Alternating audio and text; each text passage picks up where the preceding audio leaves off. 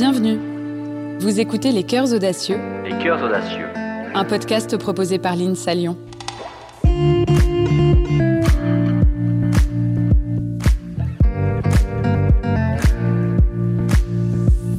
Il est difficile d'imaginer à quoi ressemblera le monde de demain. Mais ce que nous savons, c'est que la science et la technologie sont parmi nos meilleures armes pour bâtir un futur plus durable. Et dans cette course contre la montre, c'est aux ingénieurs qu'il revient de façonner notre avenir en relevant des défis toujours plus grands. Il est donc essentiel que ceux qui conçoivent, fabriquent et parfois même dirigent agissent en hommes de science, mais aussi et surtout en citoyens éclairés. Alors dans ce podcast, nous sommes partis à la rencontre d'ingénieurs qui, en écoutant leur cœur et leurs convictions, ont fait le choix de l'audace, quitte à s'aventurer parfois sur des chemins inconnus, voire incertains. Des hommes et des femmes empreints de modestie qui mettent aujourd'hui leur savoir-faire au service du bien commun. Les ingénieurs ont un rôle clé à jouer dans l'avenir de l'humanité et ceux que nous avons rencontrés ont déjà commencé à le prouver. Toutes sortes de possibilités de plus en plus riches, de plus en plus fécondes sont offertes aux hommes.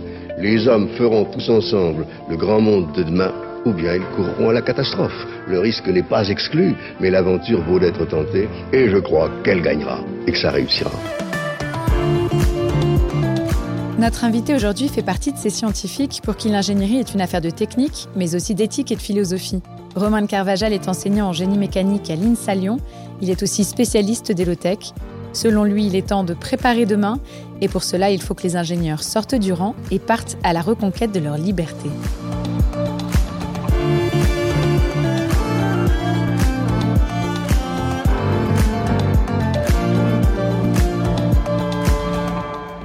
Bonjour. Bonjour.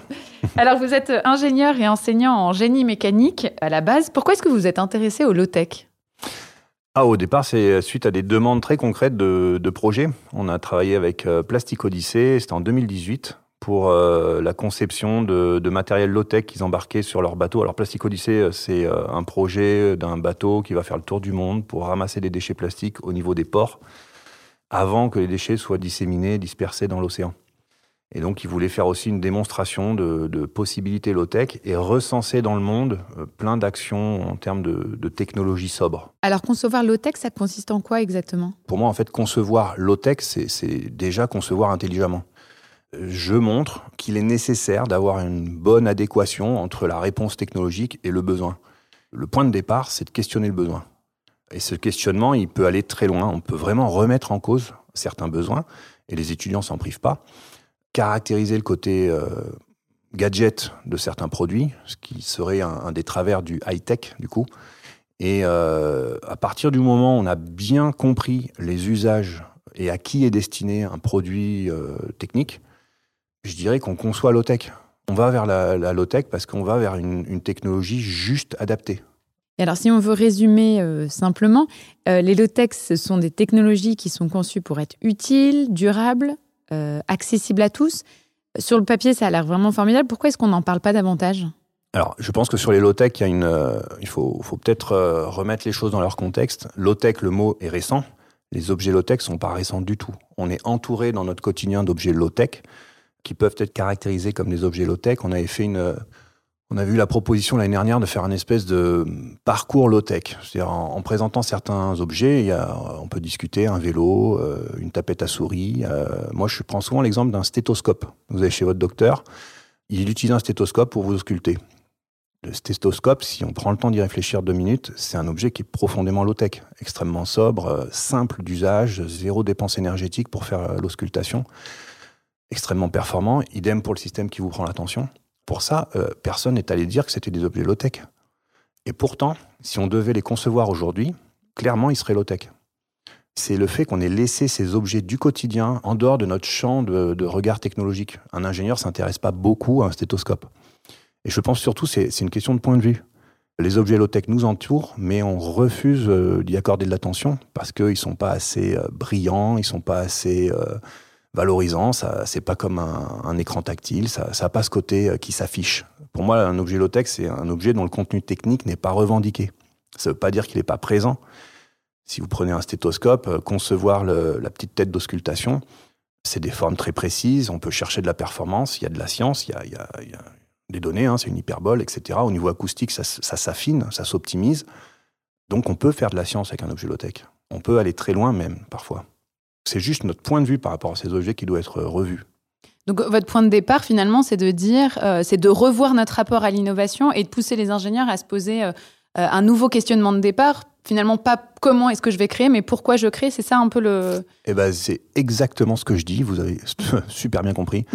je dis souvent que l'idée, c'est de, de, transformer les ingénieurs qui sont des ingénieurs comment en ingénieurs pourquoi et les amener à poser les bonnes questions et surtout euh, arriver à affermir leur, euh, leur technique, leur science, leur contenu scientifique pour être capable de dire à un moment donné non, ce n'est pas nécessaire, ce n'est pas, euh, ce n'est pas juste, ça ne vaut pas le coup de faire tel ou tel produit ou d'avoir telle ou telle dépense matérielle, énergétique pour répondre à ce besoin-là.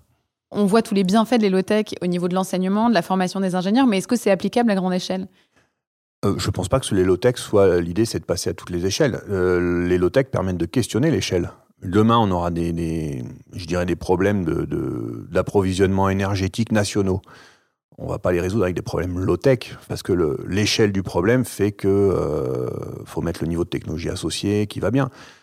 J'avais fait une petite remarque une fois à des étudiants quand on, cherchait des produits low-tech. Je leur ai demandé si la fusée Saturn V était un produit low-tech. Évidemment, euh, personne ne va me répondre que c'est un, produit low-tech. En creusant un peu la question, je dis oui, mais le problème, le besoin qu'on questionne pas, qui est d'aller sur la Lune et d'emmener des gens sur la Lune, c'est quand même pas un petit problème. Si vous regardez comment est conçue euh, la fusée Saturn V, c'est globalement plein d'astuces technologiques euh, et c'est le niveau de, technologie juste adéquat. Bah, parce que c'était le maximum qu'on pouvait déjà. Et en fait, c'est juste le niveau adéquat aux besoins. Donc, dans la définition de le low-tech serait le niveau de technologie juste adéquat à un besoin.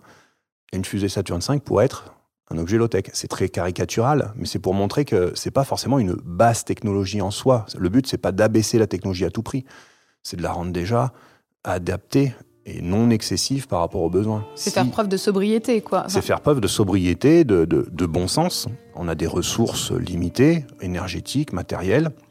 On fait avec ce qu'on a. Et on n'essaye pas de dépenser plus quand c'est pas utile. C'est surtout ça. Demain, des problèmes complexes seront pas traités avec du bricolage euh, et trois bouts de scotch, à des échelles beaucoup plus locales, euh, même, je dirais, privées. Euh, dans un, cercle beaucoup plus restreint, on peut traiter plein de trucs avec du petit bricolage. Le low-tech, je dirais, il faut, avoir conscience de cette échelle-là. Et vous, c'est pour ça que vous avez voulu développer un, cours autour du sens du métier d'ingénieur, justement, pour que pour reposer les bonnes questions et pour que les ingénieurs euh, changent un peu leur état d'esprit euh, par rapport à l'innovation, par rapport à la conception. Alors, pas forcément par rapport à l'innovation, à la conception, c'est pas pas forcément l'angle d'attaque, mais l'histoire de conquête de sens, on avait on a appelé ça conquête de sens, c'est plus par rapport à eux, par rapport à leur relation à euh, ce sens du métier d'ingénieur. C'est plus une posture où on, prend le temps de se poser, on prend le temps d'essayer de comprendre le monde, comment il tourne. La, première séance est un, arpentage de tout un tas d'articles euh, relatifs à l'économie, à la technologie, au temps, au métier d'ingénieur, à l'éthique. Et l'idée, c'est un peu de décaler son, point de vue, de prendre conscience de certains problèmes, certains enjeux, d'être sensibilisé. Et à partir de là, de, de, se positionner, de se responsabiliser par rapport à ça. De dire, est-ce que maintenant que j'ai conscience de tel ou tel euh, problème, comment moi, en tant que personne et en tant qu'ingénieur, je peux euh, me positionner et, créer, comprendre le sens de mes actions par rapport à ça. La question de la valeur, en effet, elle est centrale, selon vous, dans, le métier d'ingénieur, en tout cas dans les questionnements qui traversent euh, les... Je pense que c'est la question de la liberté qui est centrale. Et la valeur est une façon de questionner euh, cette relation à la liberté. On demande à l'ingénieur de travailler sur plusieurs échelles de valeur.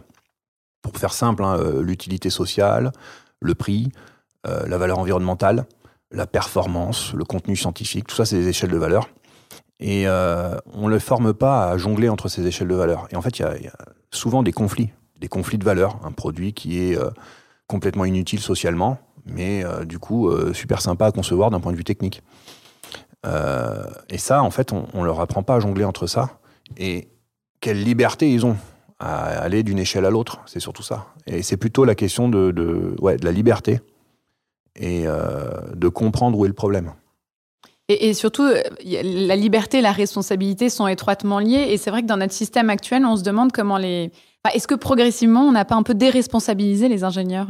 Alors oui, on a déresponsabilisé l'ingénieur, dilué la responsabilité, mais ça c'est lié à la complexité du, système. Je vous travaillez dans une entreprise où il y a plusieurs milliers d'ingénieurs qui produisent euh, un certain nombre d'objets techniques euh, très standardisés. Le jour où ça marche pas, euh, qui est responsable de quoi au milieu de tout ça Là, je ne sais pas si on arrive à trouver des réponses. Effectivement, la responsabilité est diluée. la prise de responsabilité est, difficile. Si demain vous êtes dans un ingénieur dans un grand groupe et vous, vous souhaitez orienter selon vos valeurs et selon le, sens que vous donnez à, votre activité professionnelle, il faut embarquer 5000 ingénieurs pour que euh, ça marche. Même la prise euh, de responsabilité devient difficile. C'est ça aussi qui est difficile. On déresponsabilise et en même temps, on ne donne pas les moyens de se responsabiliser. Ça va dans les deux sens le problème. Donc là-dessus, il faut, euh, bah, faut réfléchir sur l'échelle à laquelle on travaille, l'échelle, euh, voilà, ok, à, l'échelle de 5000 ingénieurs, je peux pas, je peux pas engager quelque chose, mais à l'échelle des 10 ingénieurs qui travaillent avec moi au quotidien, peut-être que je peux faire quelque chose. Et puis progressivement, euh, on ne sait pas de quoi la vie sera faite, mais l'important c'est d'avancer selon euh, la direction qu'on souhaite donner à sa vie, quoi. Je lisais dans la charte éthique de l'ingénieur, c'est écrit noir sur blanc que l'ingénieur qui s'implique dans les actions civiques visant au bien commun ou encore qui doit inscrire ses actes dans une démarche de développement durable. Ça a été inscrit dans la, mmh. dans la charte. Pour vous, c'est pas suffisamment acquis justement c'est, ce postulat-là euh, au sein de la communauté d'ingénieurs euh? Alors, acquis, euh, j'ai pas forcément acquis, peut-être pas suffisamment soutenu. Est-ce que c'est dans tous les contrats de travail d'un ingénieur? Voilà. Bon, ben maintenant, euh, on peut dire ce qu'on veut dans une charte éthique d'ingénieur, tant que ce ne relève pas de la mission quotidienne de l'ingénieur formalisée euh, bah, sous forme d'un contrat de travail. Le problème, il est là.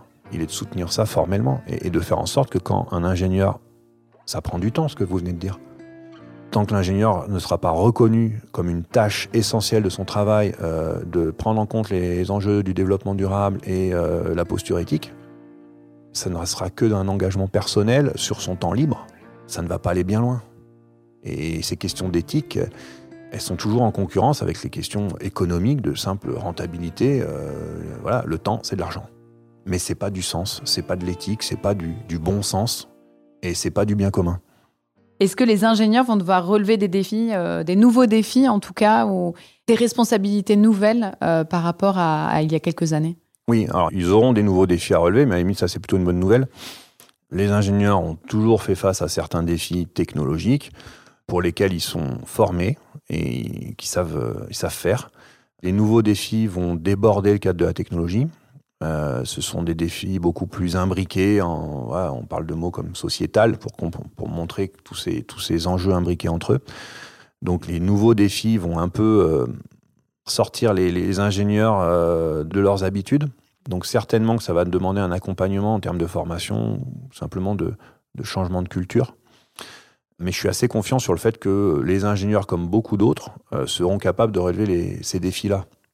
Encore faut-il être capable de choisir nos défis librement. Si demain le défi c'est euh, les inégalités sociales et qu'on pose clairement que c'est un défi, je pense qu'on est capable de relever le défi des inégalités sociales en mettant en place ce qu'il faut pour que notre société soit plus juste, plus égale. Si demain le défi c'est le changement climatique, on est tout à fait capable, en prenant les bonnes décisions et collectivement, en jouant le jeu, c'est-à-dire euh, tous les passagers clandestins euh, du, système, ben, on les identifie et on fait en sorte qu'ils ne soient plus des passagers clandestins. Et ben, on est capable de, gérer ça, euh, même si la situation est extrêmement urgente, on est capable de se donner une direction pour atténuer les impacts du changement climatique. Est-ce que justement, pour répondre à ces nouveaux défis, c'est important aussi que l'ingénieur ait une formation en sciences sociales, sciences humaines, enfin ce bagage un peu euh, d'humanité pour que l'ingénieur soit pas déconnecté aussi de la réalité du terrain, de la réalité de la société, euh, ou en tout cas pour répondre au mieux à ces défis qui se posent. Il n'y a pas forcément lieu de. Enfin, l'ingénieur de demain, il ne devient pas sociologue. On a besoin des sociologues. Par contre, il faut reconnaître que dans un monde complexe comme le nôtre, un ingénieur peut plus travailler euh, seul dans son petit périmètre. Il n'y a plus de petit périmètre en fait tous les domaines se recoupent les uns les autres, donc il faut être capable de dialoguer avec tout le monde et d'intégrer euh, ces enjeux, euh, parce que c'est des enjeux très transversaux. Donc il faut être capable de rentrer dans des nouveaux dialogues qui sont plus des dialogues de scientifique à scientifique ou de technicien à technicien. C'est pas forcément une formation en soi. C'est une pratique quotidienne où on ne va pas se refuser ce dialogue-là. Donc c'est tendre vers une certaine hybridation des savoirs, quoi. Pour, Oui, mais c'est transitoire. Pour moi, c'est dû à l'extrême complexité de la société actuelle. si on va vers une trajectoire plutôt sobre, d'une certaine lenteur, il y aura aussi une, une forme de... Enfin, il faut voir l'échelle. Il faut aussi simplifier. Il faut aussi simplifier, notamment, on a des problèmes extrêmement complexes parce que la société est extrêmement complexe. La mondialisation a rendu nos prises de décision euh, extrêmement complexes à appréhender dans les conséquences vous faites un choix de conception en France dans un bureau d'études, ça a un impact sur euh, la vie des ouvriers à l'autre bout de la planète, dans, des situations que, vous ne maîtrisez pas du tout parce que les fournisseurs ont changé entre le moment où vous avez pris une décision et le moment où on va sortir le produit. Mais ça, aujourd'hui, dans notre système globalisé, la, finalité de l'axe, il échappe complètement à l'ingénieur. Complètement, complètement. Et, là-dessus, il faut, il faut, des, il faut des, bordures, quoi. Il faut arriver à, retrouver un espace dans lequel on puisse euh, juste comprendre ce qu'on est en train de faire, quoi. Et là-dessus, bah, il faut sans doute un peu démondialiser l'économie. Enfin, c'est quand même incroyable maintenant quand on le moindre truc qu'on fait, ça passe par trois satellites. Euh, on s'envoie des mails d'un bureau à un autre, euh, ça passe par des serveurs à l'autre bout de la planète. Enfin, pour un truc qui était, qui était à la base très simple, local, un besoin local, on, passe par un, système mondialisé. Pour des tas de choses, l'agroalimentaire, des choses comme ça, enfin, on prend conscience euh, de ces objets qui nous entourent. Objets pour les, aliments, hein, sont des objets techniques. C'est incroyable tout ce qu'il y a derrière. Vous faites vos courses, quand vous voyez la chaîne de causes et d'effets qui vous amènent à, votre repas, bah, c'est juste sidérant, quoi. Et ça, il faut arriver à rendre les choses plus simples. Et c'est pour ça aussi que travailler sur les low-tech, ça permet aux ingénieurs de, de penser global, en tout cas d'être maître de la finalité de leur acte, de dire que oui, euh, il y a l'acte technique, mais il y a aussi les conséquences dont je suis responsable. C'est ça. L'idée, c'est ça, c'est avec les low-tech, c'est de, d'avoir une piste beaucoup plus euh, concrète, facile à suivre, une chaîne de responsabilité, d'engagement qui soit beaucoup plus euh, facile à, à appréhender. On peut avoir des principes dans sa vie. Ce qui est important derrière, c'est de pouvoir voir les conséquences de ces principes. Euh, je veux concevoir écolo, ok, d'accord. Si vous faites ça à l'échelle d'un grand groupe, les conséquences de vos prises de décision euh, vont vous échapper. Et en partie, euh, ça peut être du du greenwashing.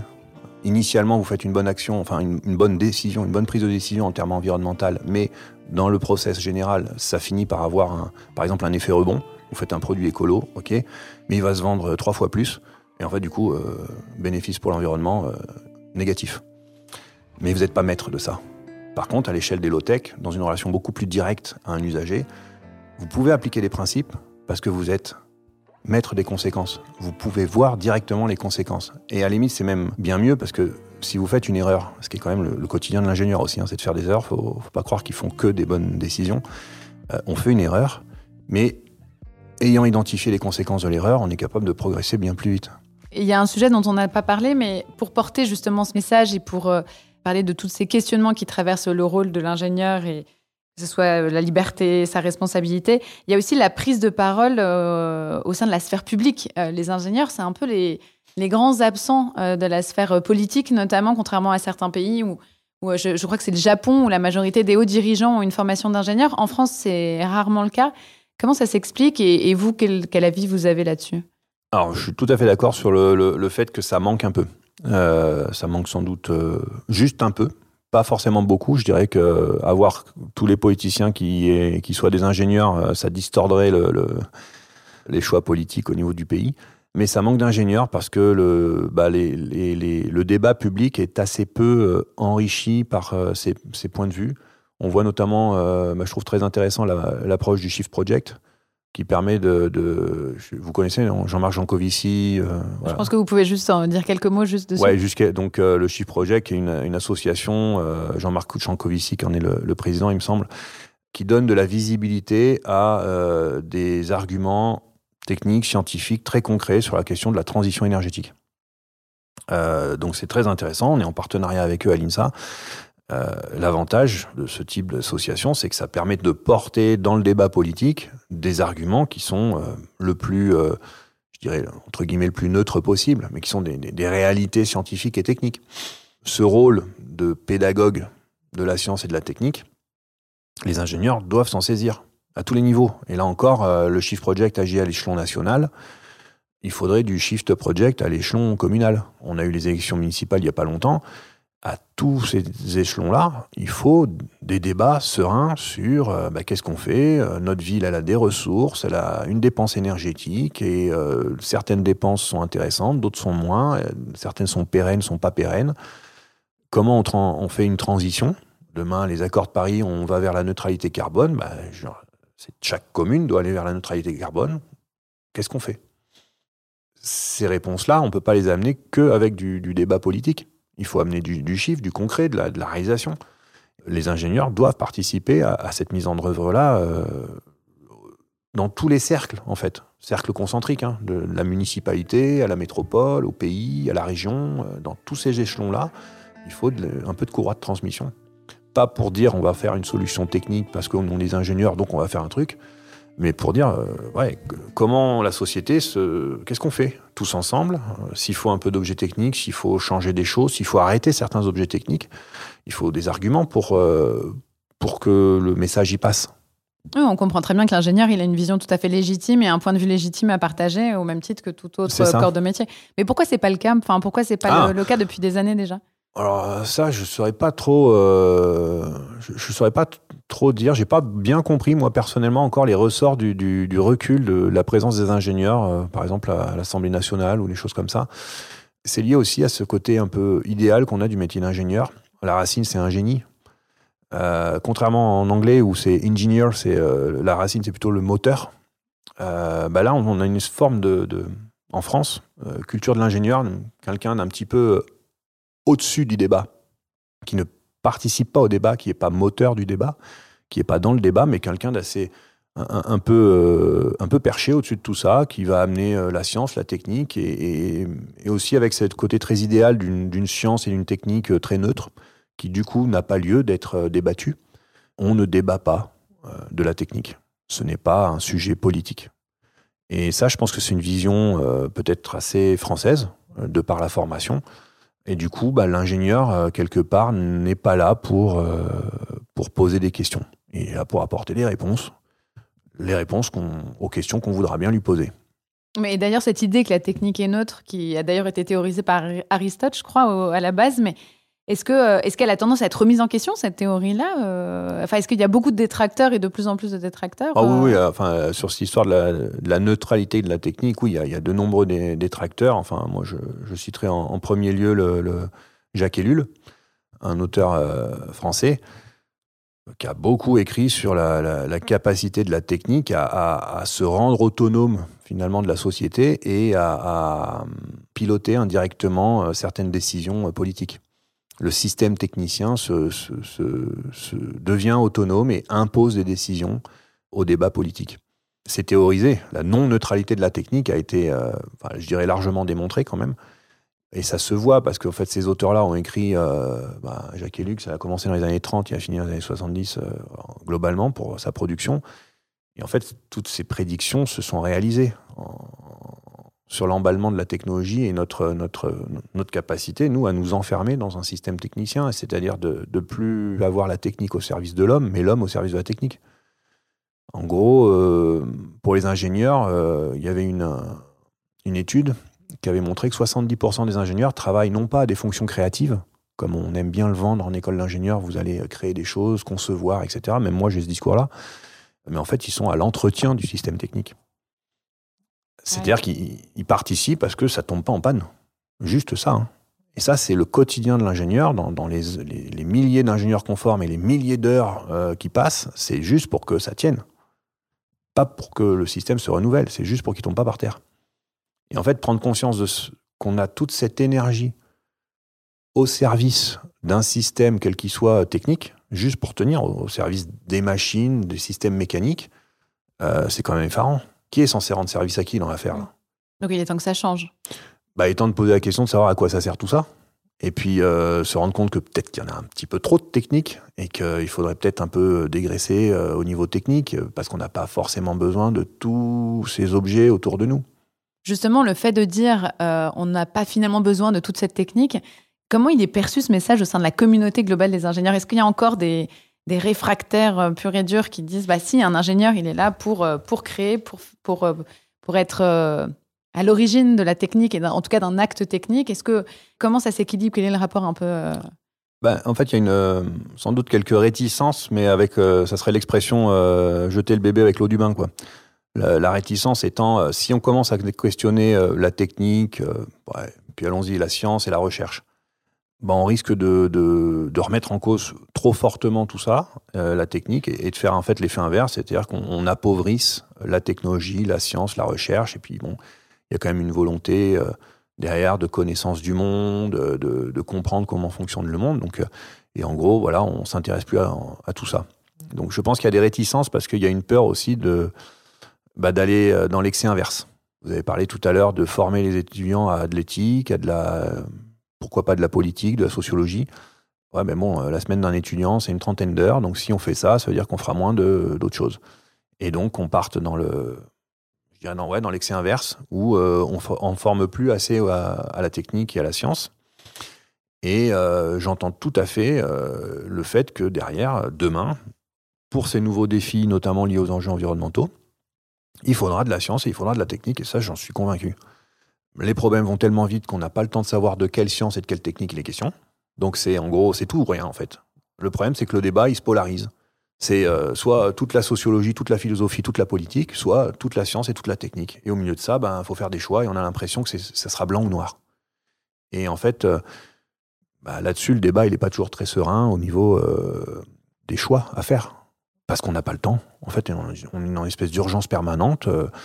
La température, elle monte tous les ans. On se prend des dixièmes de degrés tous les ans. Et c'est panique à bord. Et c'est après moi le déluge, quoi. Donc, bah, le mieux, c'est encore de rien faire. Et justement, tous ces questionnements euh, que vous soulevez, en tout cas euh, au sein de votre formation et de la formation des ingénieurs, est-ce que c'est une spécificité, euh, pour en revenir juste à l'école en particulier, mais à l'INSA Lyon, ou est-ce que c'est des enseignements qui sont relativement courants dans d'autres écoles d'ingénieurs Comment est-ce que l'école se démarque un peu à ce niveau-là Alors, c'est pas courant, je crois pas. La spécificité de l'INSA, c'est d'essayer de faire en sorte de décloisonner entre les disciplines s'il doit y avoir une euh, peut-être quelque chose un peu original dans l'approche qui a été choisie euh, pour intégrer ces enjeux, c'est d'engager l'ensemble des disciplines et pas de, coller un module comme on peut voir dans, dans, certaines écoles, une centaine ou des fois 500 heures euh, de conception low-tech ou de quelque chose comme ça. L'idée, c'est que toutes les disciplines participent à, cette réflexion pour que l'ensemble de la communauté des enseignants comprennent ces enjeux et les mobilisent à, leur niveau euh, dans leur pratique d'enseignement. Euh, un peu ou beaucoup, mais un peu au moins pour tout le monde. Donc, dans un monde idéal, pour vous, l'ingénieur de demain, il sera, il aura à la fois un savoir-faire et une formation technique et scientifique, et en même temps, il sera plus engagé, plus politisé, plus philosophe aussi, si on peut dire ça. Oui, et puis faut. Mais moi, je pense qu'il faut lever les contraintes. Hein. Une des contraintes, simplement, faut arrêter de penser que l'ingénieur, il est ingénieur euh, en sortant de 5 ans de l'école. Donc, si euh, pour intégrer les aspects euh, éthiques et philosophiques, politiques, eh ben, c'est 5 ans ou 10 ans après. Donc, faut pas se mettre la contrainte que cet ingénieur idéal, il sortira à bac plus 5. Sera du bac plus 10 ou bac plus 15. Et ça veut dire qu'il faut un relais dans la société. C'est-à-dire qu'aussi le monde économique doit changer, c'est-à-dire que les entreprises doivent changer pour, parce que c'est elles qui formeront à l'éthique. C'est elles qui demain formeront à la politique. C'est elles qui accompagneront les ingénieurs sur ce terrain-là. C'est pas les écoles. Les écoles, on peut semer des graines, mais ça pousse pas chez nous les graines. Les graines, elles poussent dans la société. Donc quand on met un cours de conquête de sens et qu'on pose deux trois, deux, trois questions euh, bien senties sur le sens du métier d'ingénieur, c'est pour que derrière ça se développe en entreprise. Et il faut pas que derrière ce soit conflit sur conflit. on n'est pas là pour mettre nous, les étudiants, en difficulté pour que demain, dans une société qui n'aurait pas bougé ce sens, on n'arrive pas à le construire. Il faudra bien que les lignes, elles bougent aussi à l'extérieur.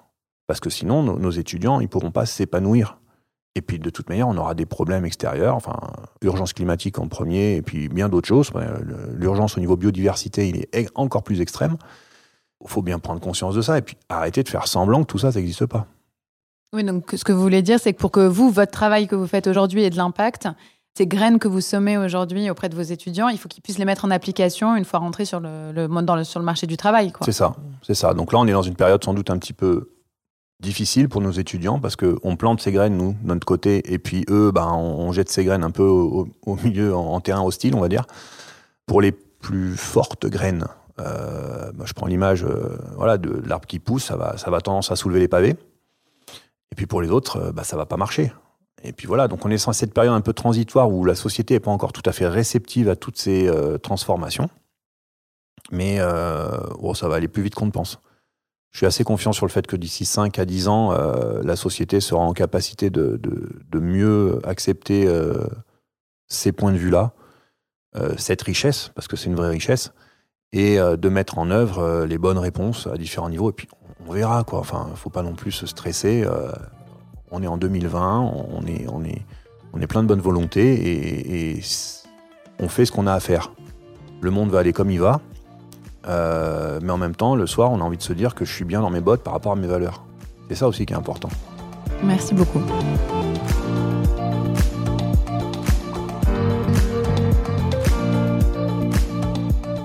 Venez d'écouter Les Cœurs Audacieux, un podcast proposé par l'INSA Lyon.